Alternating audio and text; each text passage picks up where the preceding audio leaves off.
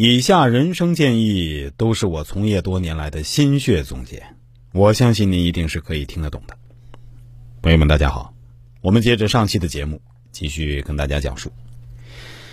大家可以去观察一下，我们身边那些生活不好的人，或者说运气从来都没有好过的人，如果静下心来学习，是一样可以学得很好的。所以，我想要对大家说的是，当你在运气不好的时候，最适合做的事儿呢，就是不断学习，增值自己，以待机会的来临。同时，通过学习不断修心静心，从各个方面提高自己。不知道大家是否能够理解我的良苦用心啊？第四点呢，可以在风水上主动积极去寻求改变。虽然我上面说运气不好的时候不要刻意变动，但有一点可以主动求变，那就是风水。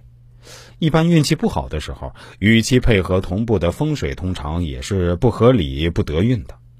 这个时候，应该通过调整门房或自己睡的床去求变化，通过风水的作用率为未来做准备，来当时保一份平安，以减少运气不好对人生的影响。这种例子很多，比如某个家庭连年祸事不断。却常常因为改了一个门或新做了一个门楼而渐渐的时来运转。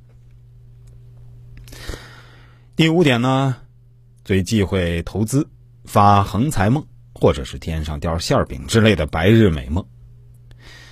越是人生低潮，越是很多人做着发财大梦。比如有些人是集中了所有财力去投资某一件事儿，或者是去赌博。梦想可以通过发横财去改变这种状态。其实啊，运气不好的时候，你的投资又如何会成功？横财又从何而来？所以，运气不好的时候，更要保存实力，比如多置实业、不动产，通过这些花费去将财富化整为零，反而是一个上上之策。类似的还有很多，大概的定义就是：每逢流年不好或运气欠佳时呢，最忌冲动。最忌头脑发热，最忌讳乱打乱撞，最好呢是平心静气，忍气吞声，因为运是在变化当中的，有低谷也自然会有高峰的到来。有正所谓留得青山在，不怕没柴烧，同样的道理。另外呢，不要去做那些小概率成功的事情，比如买彩票之类的。